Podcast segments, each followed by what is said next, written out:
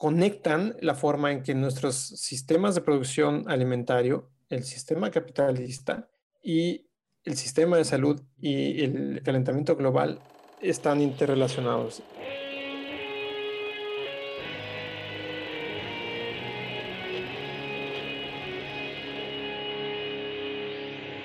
Bienvenidos a Volver al Futuro Podcast, donde platicamos con las mentes que nos impulsan a crear el nuevo paradigma de salud y bienestar, conducido por Víctor Sadia. Muy buenos días, muy buenas tardes, muy buenas noches. Hoy nos acompaña Salvador Camacho. Salvador Camacho es ingeniero, maestro en salud internacional y doctor en economía conductual por la Universidad Heidelberg en Alemania. Fue jefe de planeación de infraestructura en salud para el Estado de México y ha publicado extensivamente sobre temas relacionados al pensamiento sistémico alrededor de las enfermedades crónicas. Hoy es director de proyecto en el Swiss Tropical and Public Health Institute con sede en Suiza.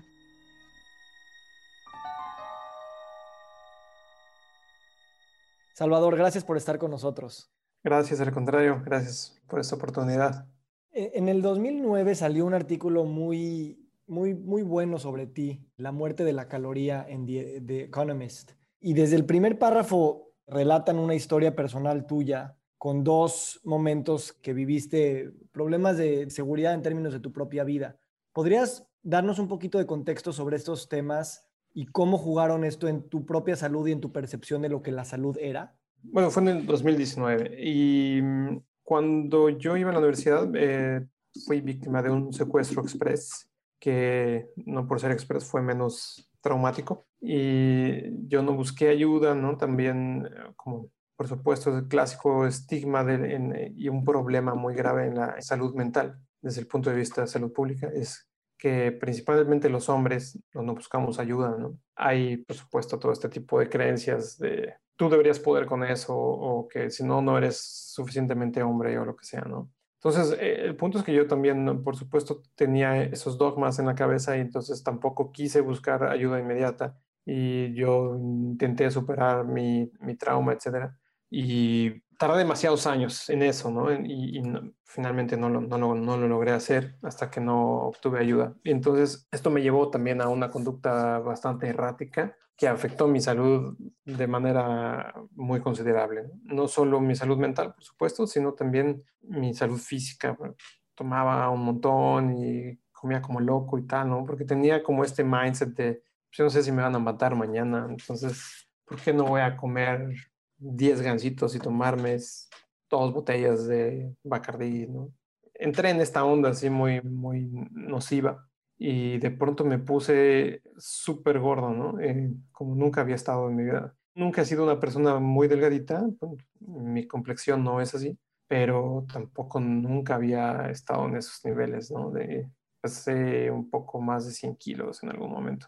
Por supuesto, lo sientes, te ves y te sientes mal. Y finalmente, toda esta presión psicológica y más mi mal estado físico me llevaron a a un punto así de, de quiebre, ¿no? Entonces tuve una arritmia cardíaca mm, bastante grave y tuve que ir al hospital y tal, ahí me atendieron y, y ahí dijeron, ah, chico, estás, estás muy mal. y entonces tuve cierta resistencia también, ¿no? Como, ah, puede ser, puede ser que no. Entonces me volvió a dar otra arritmia al poco tiempo después me empezaron a dar bastantes ataques de ansiedad, precisamente por lo mismo y tal. En fin, explotó todo, ¿no? Em, empezó a salirse de control todo. Y ahí fue donde una vez recuerdo que tuve un ataque de ansiedad y fui a, urgencias del hospital. Yo ya, trabajaba en salud en ese entonces. estábamos dentro de un hospital y fui a urgencias porque como no sabía si era ataque de ansiedad o, me estaban dando una arritmia. Entonces yo corría a urgencias a ver qué pasaba. Y entonces ya había ido dos o tres veces y el, doctor de urgencias ahí me dijo, tienes una ataque de ansiedad, pero ya vi tus análisis de sangre y tal, y te voy a decir algo, si no haces algo, no vas a llegar a tus 40, sin duda, te vas a morir. O sea, y no te lo estoy deseando, e, es un hecho. Entonces ese fue así el momento como que me, me hizo abrir los ojos, ¿no? Dije, wow, ¿qué carajo estoy haciendo con mi vida, no? Y entonces empecé a buscar eh, soporte, tanto psicológico, eh, psiquiátrico y también eh, salud física, ¿no? Entonces fui a nutriólogos, empecé a correr más, ejercicio siempre he hecho toda mi vida, pero esa etapa sí la abandoné, ¿no? Entonces retomé ejercicio tal y empecé a correr y a hacer y a luchar con dietas, pero de alguna manera ninguna dieta me lograba llevar a, donde yo estaba, ¿no? Entonces, por supuesto, los consejos que me daban, que no eran de índole psicológica o psiquiátrica, eran eh, en el sentido, tienes que comer menos y moverte más para que recuperes tu salud, punto, ¿no? Porque triglicéridos estaban hasta las nubes, colesterol hasta las nubes, más el problema de las arritmias, etcétera. Entonces me decían, tienes que comer menos y moverte más porque de otra manera, no vas a lograr ningún resultado. Entonces, lo que yo hacía, corría todos los días, al menos dos horas o al menos una, así realmente lo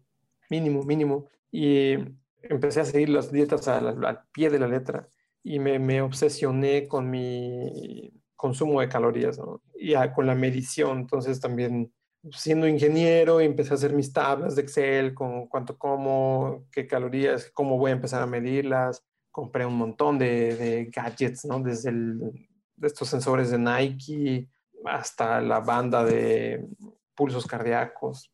Usaba todo lo posible para poder medir, pesaba mi comida, calculaba el, el contenido calórico, etc. Entonces, según mis tablas de obsesión, yo tenía que haber perdido 30 kilos desde hacía ya mucho tiempo, ¿no? Y ya estaba yo entrenando para correr un maratón, tenía un, perrito golden en ese entonces y me iba con él todas las mañanas. Prácticamente no descansaba, también tenía lesiones por lo mismo, ¿no? Pero yo seguía. ¿Esto fue en la época de que ya estabas aplicando para la maestría de International Health?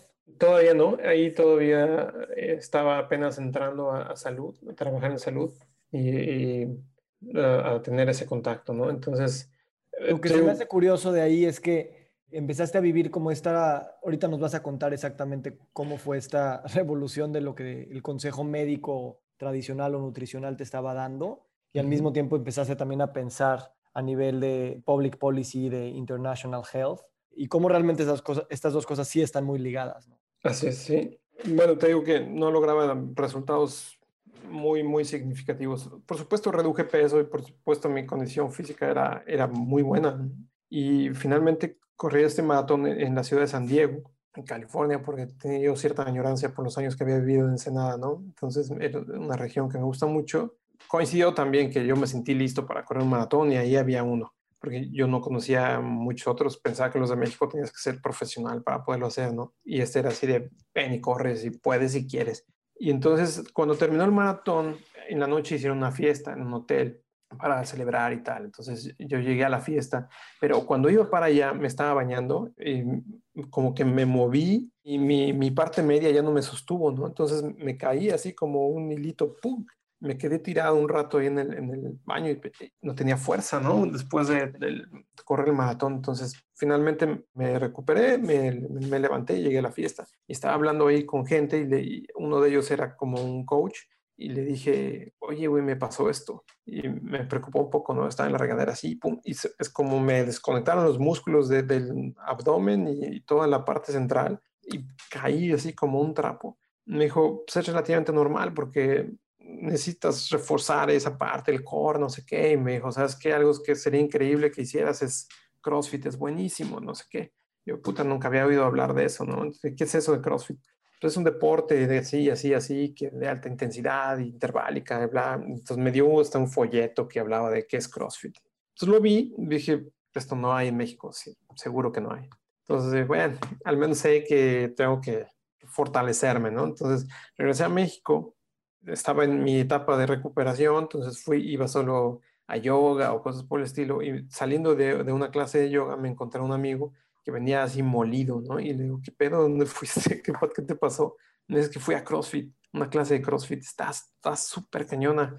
Entonces, ¿hay aquí? ¿Dónde? No sé qué. Entonces ya me llevó y fui a un, a un bueno, le llaman box, ¿no? es un gimnasio. Fui al box este de CrossFit que estaba en Metepec con coach Alejandro Castro y empecé a entrenar con ellos. También me enganché, ¿no? Y dije, wow, esto está súper bueno porque yo entrenaba entrenaba corriendo diario dos, tres horas la clase de CrossFit en 10 minutos me hacía pedazos y no podía, ¿no? Entonces, ese es un reto increíble, entonces me enganché, tal, entonces me empecé a meter ahí y no perdía más peso, simplemente me quedaba ahí, ¿no? Entonces, mi salud se seguía deteriorando relativamente rápido, entonces tiene ya muchos problemas eh, gastrointestinales, ya me habían hecho eh, endoscopías para ver si no era cáncer de, estómago, etcétera. Tomaba un montón de pastillas para controlar la acidez, la motilidad, un montón de cosas. Más la dieta, más no sé qué. Entonces, era una presión muy, muy fuerte y, no lograba ver grandes, grandes resultados hasta que empecé a entrenar CrossFit y empezó a aumentar mi masa muscular un poco y también eso redujo de cierta manera mi, porcentaje de grasa corporal. Pero llegaba siempre a un plató, entonces me, estancaba ahí en algún nivel y estaba justo hablando de eso con, con Alejandro Castro y me dijo, ¿por qué no lees este libro de Rob Wolf que se llama The Paleo Solution? y me dio este libro, ¿no? Y entonces, ¿qué habla sobre la dieta paleolítica y por qué tiene sentido y bla, bla? Y cita mucho al considerado padre de la dieta paleolítica, que es Lauren Cordain. Y entonces empecé a leer el libro este y me hizo mucho sentido, ¿no? Dije, esto tiene todo el sentido del mundo, suena súper lógico y el mismo Rob Wolf dice, inténtalo tres semanas y si no sientes ninguna diferencia, regresas a lo de siempre, ¿qué tienes que perder? Y pues sí, voy a hacer eso, ¿no? Entonces lo voy a hacer bien, tal como dice aquí, y a ver qué pasa. Y entonces lo, empecé a hacer y en un mes no tomaba más pastillas, mi cuerpo cambió radicalmente, mi salud mental también, ¿no? O sea, ¡pum! Fue como día y noche. O sea, fue un cambio brutal en todos los sentidos. O sea, no solo en que perdí grasa corporal, corporal que no había podido perder con nada, que dejé de contar calorías, etcétera, etcétera, que dejé de hacer dos, tres horas de ejercicio diario a cambiarlo por 15, 20 minutos de alta intensidad, tres, cuatro veces a la semana, listo, ¿no? Y todo eso causó resultados muchísimo más grandes y radicales que los años, esfuerzos brutales que estuve metiendo antes. Obviamente se me, se me quedó en la cabeza, ¿no? Y, el resultado fue tan grande que en un momento hasta me espanté un poco, ¿no? dije, algo no está bien uno, no puede ser que es tan fácil, dos, no puede ser que es tan radical. Me, fui a checar también, ¿no? Como algo está mal, o ya me dio diabetes, o no sé qué carajos, pero algo tiene que estar mal. me revisaban y tal, me decían, güey, estás perfecto, o sea, no hay nada malo, ¿no? Todos tus niveles de, indicadores de salud están perfectos. Pues, sigue así. El psicólogo me, me veía mucho mejor, también dejé de tomar ansiolíticos, etcétera todos los medicamentos, todos los tratamientos médicos tradicionales se fueron y básicamente fue mi alimentación y la forma en que yo me ejercitaba, ¿no? Y tú hablas mucho de, precisamente la información que se le da al público respecto a estos temas de nutrición y cómo tenemos que renovar los dogmas y todo esto. Veo que en carne propia viviste esta contradicción o por lo menos esta desinformación ¿Qué fue lo que encontraste y cómo ves este tema de la renovación de los conocimientos que no han llegado a, a, veces ni siquiera a la comunidad médica, ¿no?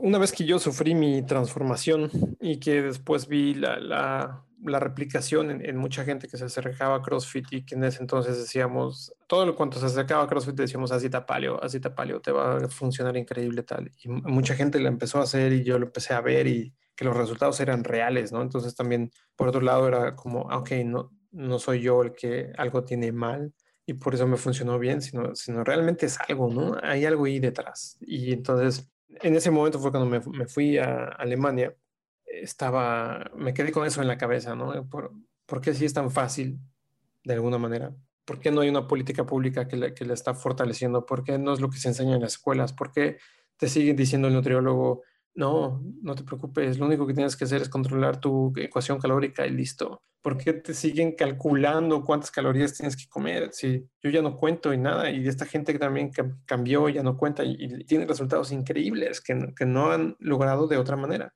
Eso inicialmente yo quería hacer como mi tesis de maestría, pero el tiempo para hacer la investigación era muy corta, entonces también por eso lo, lo, dejé pendiente, ¿no? Inmediatamente me vino a la mente cuando dije, quiero hacer mi doctorado, quiero hacerlo en esto. Entonces quiero tener estos tres, cuatro años de tiempo completo a investigarme, investigar bien qué es lo que está pasando. ¿Por qué, ¿Por qué hablamos de una ecuación calórica si realmente no, no funciona, no, no existe, no, no, algo está mal ahí, ¿no? Entonces ese fue mi, primer objetivo en, mi doctorado, como el revisitar estos conceptos que, están tan engranados en todo. ¿no? Cualquier nutriólogo recibe esa educación, aunque algunos nutriólogos, por supuesto, se han dado cuenta que no es cierto y cambian su enfoque y, tal, pero lo que tú lees en los libros, lo que ves aquí, lo que ves allá, los mismos gobiernos, las políticas, todos, todo está hecho con base en el concepto de, balance calórico. Y la misma, la misma Organización Mundial de la Salud lo pone en, toda su información diciendo, causa fundamental de la obesidad y el sobrepeso es un desbalance calórico. Esto tiene unas implicaciones bien grandes en, muchos sentidos. Por un lado, tú le otorgas la responsabilidad total de esa condición a una persona. Y lo que haces es borrar o quitar del panorama la responsabilidad de la industria alimentaria, por ejemplo, o de la disponibilidad alimentaria o del derecho al acceso al alimento, etcétera, ¿no? Entonces, toda la alimentación se reduce a una caloría, lo cual es no solo absurdo, sino es muy injusto. Esto también tiene implicaciones en la parte global, porque parte de la ayuda entre países y tal también se mide por calorías. Entonces, por ejemplo, dicen, la FAO es muy dada a eso, ¿no? Es, en Somalia hay un déficit calórico para la población de tanto, porque si cada persona necesita 3.000 calorías, y son 100.000, entonces 100.000 multiplicado por 3.000, esa es la cantidad de calorías que deberían de tener ellos todos los días. Y como no las tienen, entonces vamos a mandar comida equivalente a ese número de calorías y tal. Entonces, por, supuesto necesitan una unidad, ¿no? Y no estoy en contra de eso. O sea, es decir, la, unidad desde el punto de vista para medir energía es, es muy válida, pero para decirte lo que está pasando metabólicamente no es válido. Porque lo que hace es quitar la calidad, la calidad del panorama y enfocarte solo en la cantidad, ¿no? Entonces, al mismo tiempo es muy absurdo porque aunque hacen esto en todos los sentidos, si tú vas con un, cualquier persona eh, que se dedica a la nutrición, ni siquiera tiene que ser un nutriólogo, ¿no? Uno de estos famosos nutrition coach o health coach, tú vas y le dices, ¿qué tengo que hacer para bajar de peso? No, tienes que cuidar tu balance calórico. Ok, entonces puedo comer chocolates y, y azúcar hasta 2.000 calorías y tendría que bajar de peso. Y te va a decir, obviamente no, estúpido. ¿Por qué no? Y no se dan cuenta que eso contradice su concepto, ¿no? Si lo importante es el balance, ¿por qué no puedo llenarme de 1.500 calorías de, de chocolates y bombones? o lo que sea. y, y, al mismo tiempo, o sea, tú entiendo que hiciste tu doctorado en la Universidad de Heidelberg de Behavioral Economics para encontrar la manera de pensar en salud pública, específicamente en términos de la epidemia de obesidad que hay en México. Así es. ¿Cómo conectas este concepto de una nutrición bastante simplificada, reduccionista y de alguna manera ya inútil con el tema de behavioral economics en el contexto de la salud global o la public policy? Behavioral economics te, habla como la percepción que tienen, bueno, más bien, la influencia que tienen los conceptos y las percepciones que tienes que se dan también por tu medio ambiente, tanto el construido físico como el construido mental en tu actuar, ¿no? O sea, cómo todo esto influye en, tu toma de decisiones. Por supuesto, no, todo behavior economics, sino una parte de behavior economics se analiza mucho esto, ¿no? Entonces, ¿cómo tomas tú decisiones en el sentido me voy a alimentar, ¿no? ¿Qué es lo que influye? ¿Qué es lo que te hace escoger la coca y no el agua aunque sabes que no deberías tomarla y de cualquier manera lo vas a hacer, ¿no? Lo que yo hice fue este, este análisis de, por un lado, la parte biológica y por otro lado, la parte perceptual y tratar de combinar para entender qué es lo que está pasando. Entonces, por ejemplo, uno, uno, de los puntos centrales es precisamente la influencia que tiene el concepto de, balance calórico en todas tus decisiones. Entonces, por supuesto, como ahora mencionábamos, influye un montón, porque lo que tú crees es que siempre tienes esta excusa o este poder de, controlar tu balance calórico. Entonces, eso te, influye en qué vas a comer, qué, cuánto, etcétera, etcétera, ¿no? No te guía hacia la parte biológica. ¿Tú, eh, en qué momento, eh, y Dios no has hablado de esto, pero me imagino está detrás, o sea, las personas o las instituciones que han promovido esta narrativa detrás de la, de la ecuación calórica, también sabemos que siempre conviene a las personas que de alguna manera lo ponen así. O sea, ¿tú crees que la ciencia ya estaba lo suficientemente avanzada en, o en manos de, del gobierno, de las empresas, que les convienen estos mensajes para poner todo el peso en, la responsabilidad individual? y que al mismo tiempo dijeron, pues eso nos conviene a nosotros, tenía ahí una influencia de que eso vendía más productos, generaba más crecimiento económico al costo de la enfermedad. Sí, por supuesto. Eh, hay muchos estudios que se han hecho últimamente, revisiones y tal, que demuestran el sesgo que tiene en la ciencia eh, o la influencia también que, provoca un sesgo de, de, la industria alimentaria, ¿no? Entonces, por supuesto, hay un status quo que se quiere mantener porque es conveniente para, para todos. O sea, el sistema está basado también en esto, ¿no? Producción, vender, etcétera, etcétera, capitalismo, etcétera. Entonces, la industria alimentaria es, gigante y es de las más fuertes del, del globo. Ellos, por supuesto, no les conviene que les digas tu alimento, aunque tenga una o cinco calorías o mil, hace daño y, y, y fomenta la obesidad. Entonces, lo que ellos, por supuesto, quieren defender es, mi producto no te hace daño, eres tú quien no cuida su cantidad de calorías. Entonces, mi responsabilidad como industria es informarte cuántas calorías tiene mi producto y tú eres responsable de regular tu consumo. Listo. Lo cual no es cierto, ¿no? Por, muchas razones. Pero por supuesto ellos lo quieren defender y entonces cuando sale alguien y hace un estudio tal o hace una crítica o dice, mira, la biología molecular no, no dice eso, dice esto otro, ellos reaccionan inyectando dinero a la ciencia. Entonces de pronto empiezan a patrocinar miles de estudios, a dar dinero, a crear sus, sus instituciones también de, investigación, supuestamente eh, para mejorar al, cliente, etc. Y lo que hacen es influir la academia brutalmente. Entonces, eso está muy, muy documentado. Pueden encontrar millones de, de papers al respecto. De hecho, se, acaba de publicar uno hace dos semanas o uno en PLOS. Y es una y otra vez el mismo resultado, ¿no? Todos aquellos papers que reciben dinero de la, industria alimentaria favorecen a la industria alimentaria. Los que no reciben casualmente no lo favorecen. ¿Cuál es el más objetivo? Si replicas los estudios, etcétera, etcétera, los que no recibieron dinero de la industria alimentaria y hay réplicas de esos mismos, mantienen sus resultados, es decir, no favorecen a la industria. Y los de la industria alimentaria, cuando tienen una replicación, los resultados son totalmente distintos. O sea, la gente que recibe dinero de la industria encuentra resultados que favorecen a la industria y si ese mismo experimento o ese mismo procedimiento lo hace un tercero que tampoco está recibiendo dinero de la industria, no tiene esos resultados, sino exactamente los opuestos, ¿no? Y te digo, esto está documentadísimo hoy, pero... Esta información que a muchos de nosotros afortunadamente ya nos queda claro, ¿qué pasa cuando está esta información en manos, no de las empresas, porque ya sabemos que van a querer desmentirlo, pero, ¿qué pasa cuando está en manos de los gobiernos o estas organizaciones intergubernamentales como, como la PAJO, como la propia Organización Mundial de la Salud?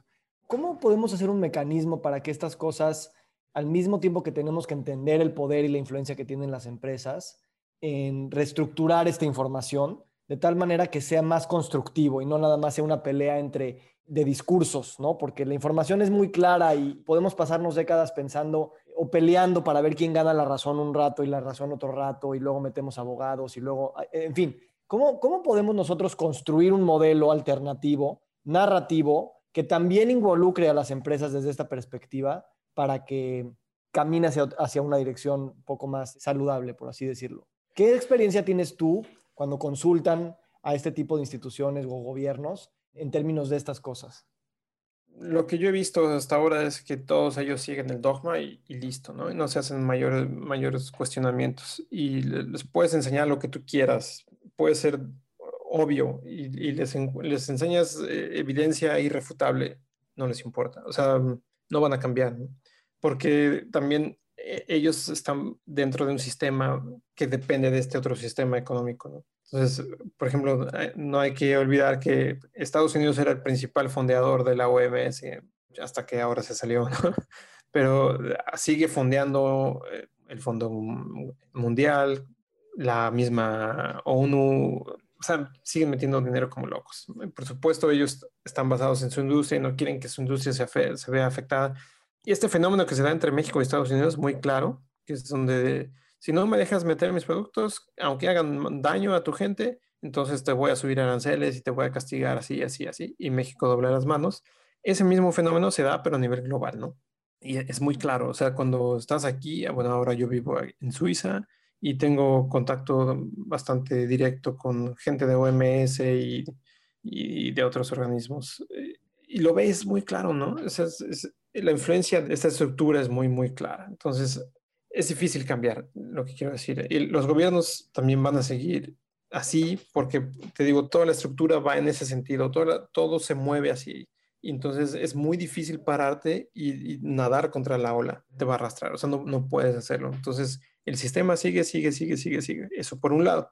Por otro lado, es también un poco la percepción, ¿no? Es eh, por qué tendría que creerle a dos personas que dicen algo cuando 37 millones me dicen lo opuesto. Eso también pasa cuando la gente le dices, haz dieta paleo, por ejemplo, y te va a ayudar y te vas a componer todos tus males. Te van a decir, mm, no te creo. Suena muy fácil. O sea, solo lo dices tú, pero 800 mil nutriólogos me dicen que, que, no, que es el balance de calorías, porque te voy a creer a ti.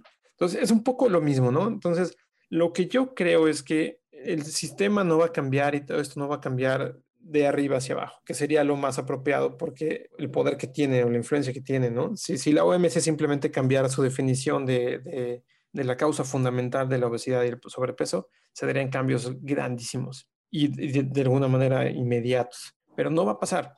Entonces, la única manera que yo veo de hacerlo es exactamente de la base hacia arriba. Entonces, empezar a fortalecer y a crear estos pequeños nichos donde gente como tú, gente como eh, Lauren Cordain, Rob Wolf, etcétera, eh, o el Dr. Funk en Canadá, etcétera, saben o están convencidos de, otra cosa, de otro, approach, ¿no? Y empiezan a, tratar con la gente, empiezan a tratar con, los eh, proveedores de servicios de salud y empiezan a cambiar este dogma, empiezan a cambiar la, mentalidad de las personas, no solo de los pacientes, sino de la gente que les provee sus servicios, de toda la cadena, ¿no? Y, poco a poco la gente se empieza a dar cuenta que es verdad y empieza a ver los resultados, porque los resultados hablan por sí mismos.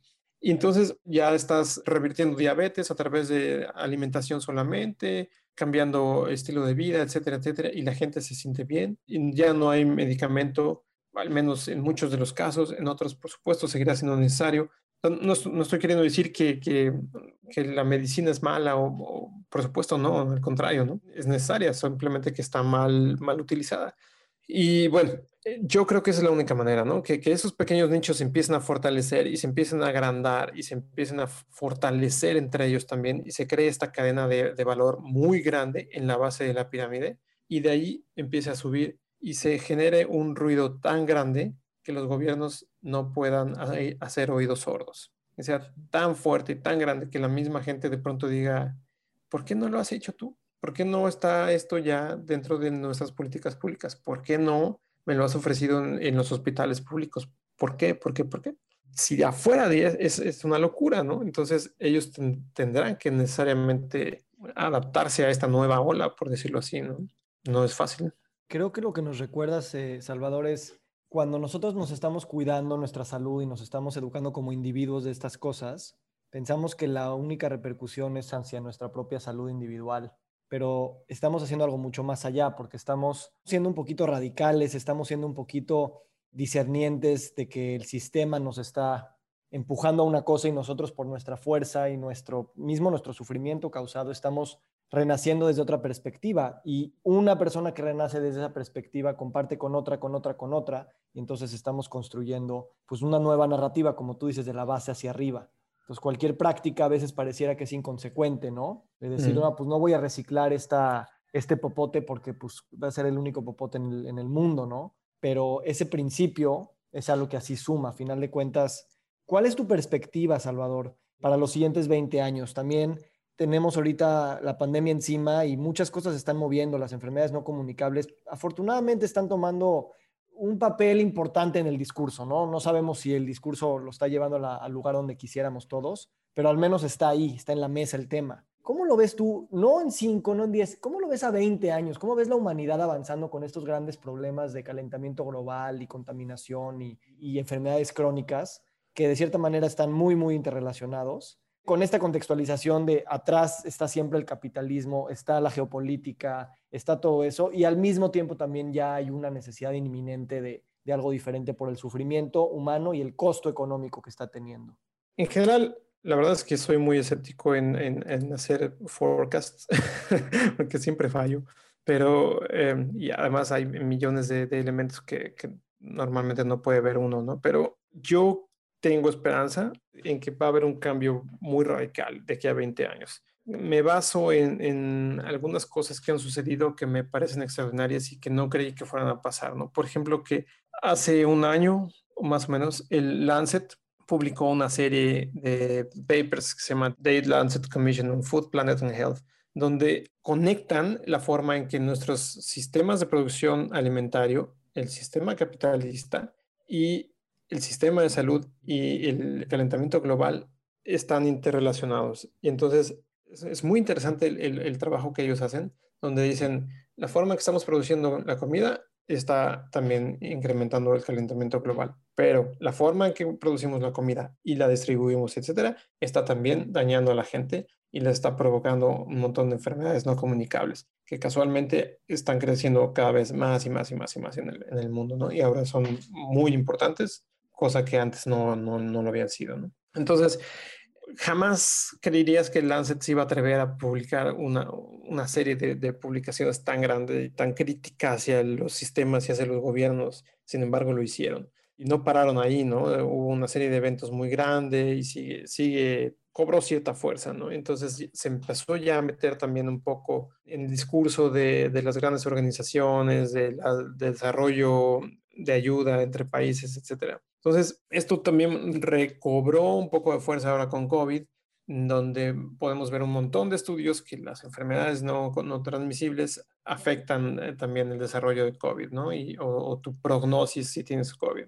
Si tienes COVID y obesidad, tienes un, una prognosis mucho más desalentadora que la de alguien que no tiene obesidad y tiene COVID etcétera, etcétera. Entonces, bueno, esto vuelve a traer a la mesa el, el asunto, ¿no? Es que es la forma en que estamos actuando en el sentido producción es dañina y tiene que haber un cambio. Entonces, ya hay discurso, ya hay acciones, la gente joven también empieza a, ser más preocupada. Puedes ver que crecen las, las la, por ejemplo, aquí en, Suiza empiezan a crecer un montón las cadenitas de, de, de tiendas pequeñitas que venden productos locales, bio, que los ferticidas, los fertilizantes empiezan a ver ya como algo terrible, los pesticidas también, la, las empresas grandes que traen un montón de dinero a Suiza, como Syngenta y todos ellos que producen este tipo de, productos, ya no, la, la, gente ya no los ve bien, ¿no? Ya los quiere y se empiezan a sentir un poquito mal de esos, ¿no? Es, nah, ya hay pleito contra ellos, ¿no? Entonces,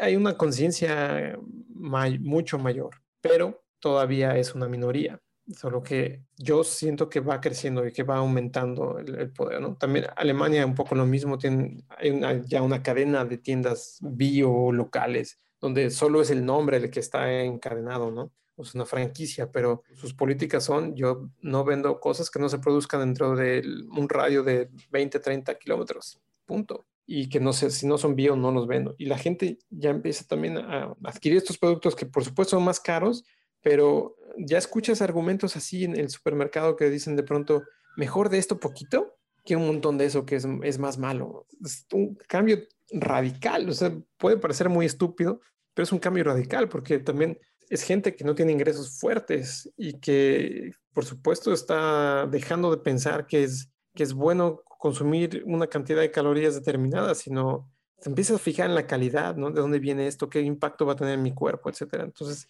me, me, parece muy, muy alentador eh, esto. No creo que solo en, en, en, Europa, creo que es, o sea, gente en Brasil también publican papers sobre eso y hablan de eso, México, Latinoamérica en general, Estados Unidos, etcétera. Me parece que está cambiando Lo poco que a poco. Es interesante aquí y, y, a mí me llama la atención para, para ir cerrando es en esta toma de conciencia gradual, y yo la he vivido mucho en mi vida personal también, de entender estos conceptos de cómo está todo interconectado y cuidar el planeta, cuidar los productores locales, cuidar nuestra salud, cuidarla, o sea, todo eso está interrelacionado. También cambia un poquito esta relación con el dinero, ¿no? La relación de pensar que todo se mide por cuánto dinero vales o cuánto dinero tienes. Y creo que es interesante porque ahorita diste el ejemplo, es a lo mejor puedo comprar menos de esto, pero soy más rico, por poderlo uh -huh. hacer así. Estoy, estoy conectado con las personas, estoy conectado con mi cuerpo, estoy conectado con la espiritualidad, definitivamente estoy conectado con, con la comunidad local que es la que me está produciendo esto, estoy conectado con, con, los animales y los vegetales que se están cuidando gracias a esto.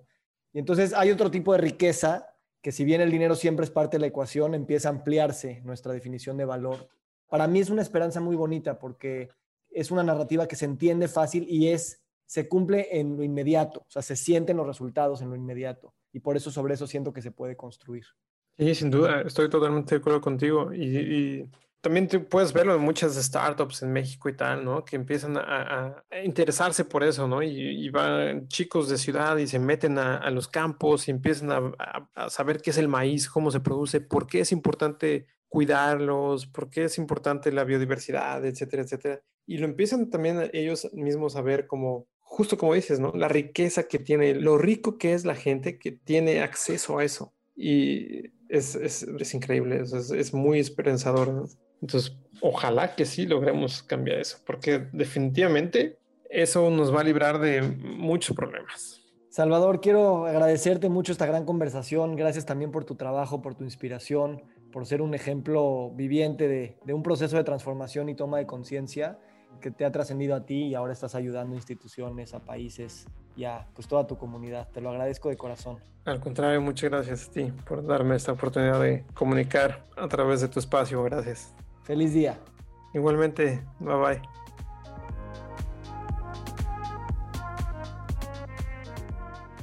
Nos encantaría recibir tu retroalimentación de estos podcasts para continuar generando contenidos que te sean útiles e interesantes. Si puedes, déjanos un comentario en la página web victorsaadia.com.